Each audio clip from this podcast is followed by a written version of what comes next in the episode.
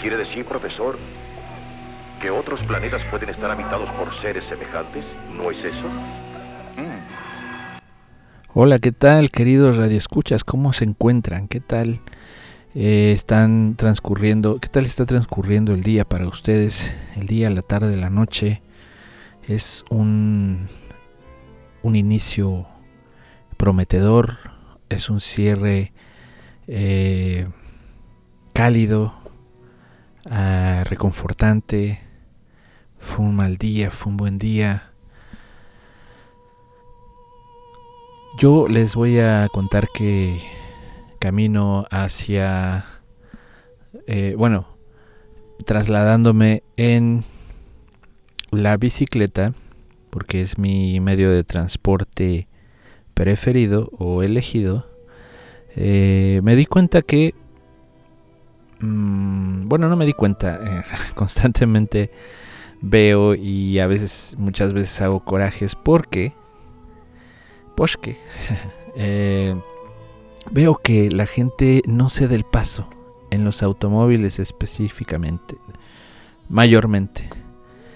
Y digo, ¿por qué no ceder el paso? Creo que oprimir con tu pie el pedal del freno y esperar cuánto te gusta, 5 segundos, no te quita nada y te puede ofrecer la satisfacción de sentir que ayudaste a alguien.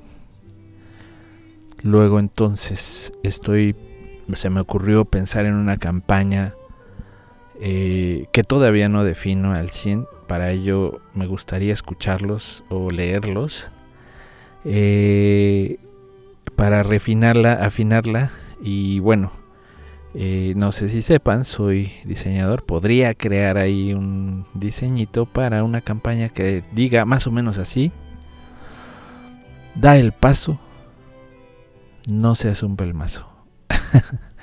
ya sé, esta idea tiene un sentido negativo, un mensaje ahí también algo agresivo. Por eso decía al principio que apenas la estoy cocinando. Da el paso y yo te doy un abrazo. No lo sé, voy a pensarlo mejor. Si a ustedes se les ocurre algo eh, muy padre, lo, lo pongo, lo plasmo en un diseño que pueda yo poner en una calcomanía o en una playera y comenzar esta campaña. Bueno, eh, voy a dar un giro, un giro drástico y justo de eso trata este capítulo, de los eh, giros inesperados. Bien, les voy a contar que mi esposa y yo habíamos comenzado un proyecto de hacer ejercicio juntos eh, desde casa, viendo videos de YouTube Mm, ahorita no recuerdo el nombre de la entrenadora, pero eh, muy, muy, estuvo muy padre esas sesiones y todo marchaba normal hasta que mi esposa comenzó a fatigarse cada vez un poco más rápido.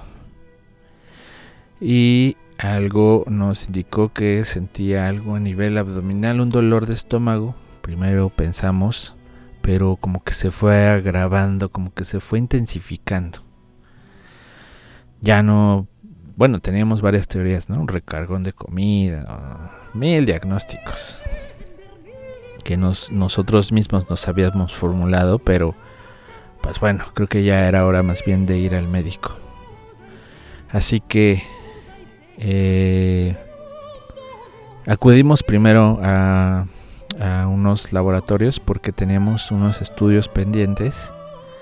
Bueno, eh, tenía que eh, eh, hacerse un estudio para, para aprovechar que ya íbamos al médico, pues ese estudio que estaba pendiente, pues que se lo, que se lo hiciera. Llegamos. eran tiempos de... Era justo en la pandemia, así que pues yo no pude pasar. Así que me fui a caminar al parque que estaba ahí más o menos cerca después de un tiempo me llamó mi mujer para decirme, eh, ya salí. Eh, entonces yo me apresuré. Llegué y la vi, la vi ahí paradita, hermosa como siempre. eh, linda más que nunca, pero había algo distinto. Esperé y abrió la boca para decir, estoy embarazada. Hice gestos, sonidos, eh, la abracé, reímos. Venía ya por fin nuestro tan esperado hijo. Para cuando bajó la espuma del júbilo, pregunté, pero ¿cómo? ¿No veníamos por algo del estómago, de, de, de, como un algo que tú sentías? Sí, pero pues que la encargada del estudio le preguntó antes de hacérselo, por procedimientos, ¿por qué viene usted? Pues, entre otras cosas, hemos querido ser padres desde hace ya un tiempo y se ha atravesado esta situación y este pues vamos a aprovechar para llevar unos estudios que tenemos pendientes para el monitoreo del, de nuestro doctor. Eh, ser padres, ¿sí? Pues sucede que ya lo son, dijo la encargada. ¿Qué qué? Sí, desde hace cinco meses. ¿Qué qué? Y sí, yo también me lo pregunté, ¿cómo si habíamos hecho algunas pruebas caseras de embarazo y salieron negativas? Pues ya viene su hijo. ¡Wow! ¿Hay que celebrar? Hay que celebrar, amor. Y así lo hicimos. Fuimos a comer a un lugar muy bonito y desde ahí no parar la celebración.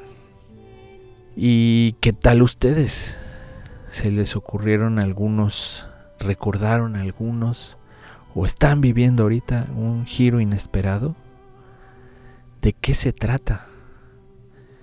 Yo los invito a que aprovechemos esos giros inesperados para que ustedes escriban, bueno, para que todos escribamos una historia, un cuento agarren una hojita o en el mismo celular con una, dos y hasta tres líneas basta para crear un cuento, un cuento breve. Les prometo que las letras los van a ir guiando, van a ir solitas buscando un, su camino. Bueno, vamos a, lo nuestro. Bueno, pues esta vez me toca a mí leer mis propias letras. Estos son unos cuentos que he escrito a propósito de experiencias en la urbe. Bien, el primero es... Ah, perdónenme. Música para letras de Checo Rodríguez. Olor a pueblo.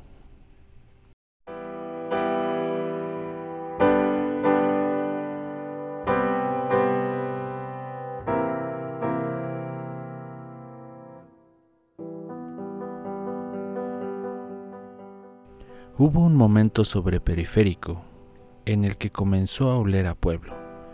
Y se preguntarán, ¿cómo huele un pueblo? Yo también contestaba equivocadamente esa pregunta, ya que en realidad no es el aroma, sino el recuerdo lo que desprende dicho olor.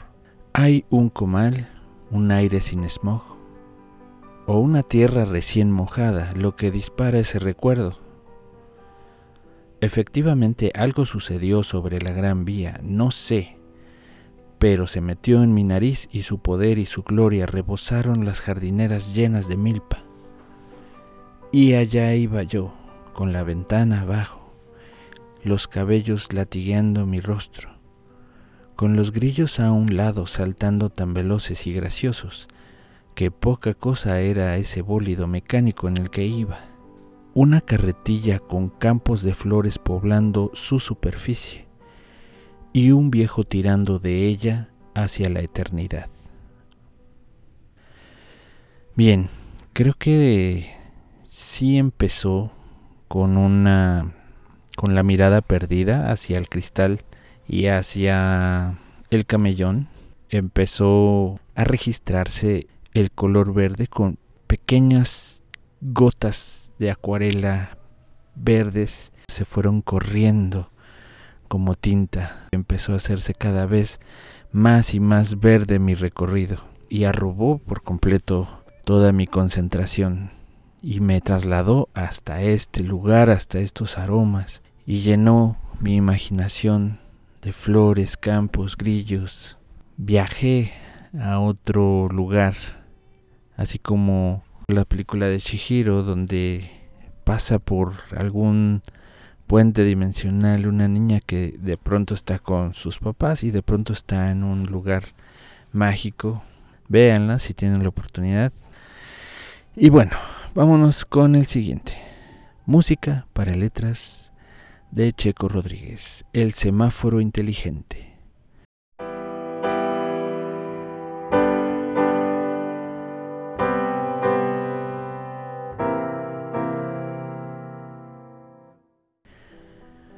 Todos nos pasamos ese semáforo. Hemos comprobado siempre que no cruza nada en el momento en el que se pone en rojo. Algunas veces pensé en ello más de una o dos calles después de atravesarlo. Hoy tuve la osadía de hacerle caso y esperar los 100 segundos que marca en color rojo. Lo siguiente fue una serie encadenada de semáforos verdes y mirar de reojo los autos que se iban quedando atrás en una hilera interminable. Checo Rodríguez, el semáforo inteligente. Bien, sí, hay efectivamente y sigue pasando. Hay un semáforo que tiene marcado, tiene el dibujo de una bicicleta y se pone en rojo y tiene abajo un eh, el número 100 marcado y va en cuenta regresiva para indicar que después de, llegar al cero va a cambiar a verde. Eh, efectivamente, como dice en el cuento, no pasa, no cruza nada mientras está ese color.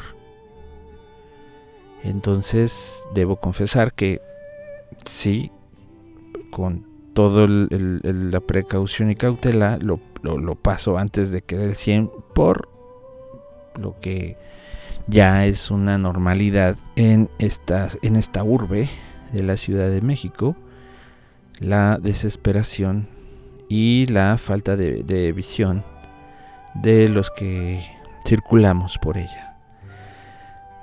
Bien, más allá de eso, por cierto, les quiero recordar de nuestra campaña de Cede el paso, yo te doy un abrazo. Eh, cedan el paso, chicos, chicas, todos, todas las personas que me estén escuchando van a sentir y van a, obtener una gratificación por parte de un servidor, por parte de, de todo lo que les rodea, el cosmos, el universo, todo. Se van a sentir bien, créanme y van a ayudar. Esa es nuestra pequeña campaña incipiente de cede el paso. Les toma uno, dos, por mucho 10 segundos. Les prometo que van a hacerle mucho bien a la ciudad, a las personas y por ende les va a regresar a ustedes. Bien, pues un día, regresando al, tema, un día decidí esperar esos 100 segundos que era como un aviso, una señal, y me estaba tratando de decir algo, te va a ir mejor si esperas. Y esto trasládenlo a otros universos, otros eh, campos, y verán que, que sí aplica, que mm, simbólico y tierno es que un semáforo te esté tratando de decir algo aprovechemos esto para escribir un cuento. Quizá ustedes es algo o alguien les está dando, les esté dando un, un mensaje, una señal, sin ser necesariamente explícito. Bien, esto fue todo por hoy en Cuentos Cortos El Oído de la Hormiga. Espero que lo hayan disfrutado y nos vemos a la siguiente. Gracias.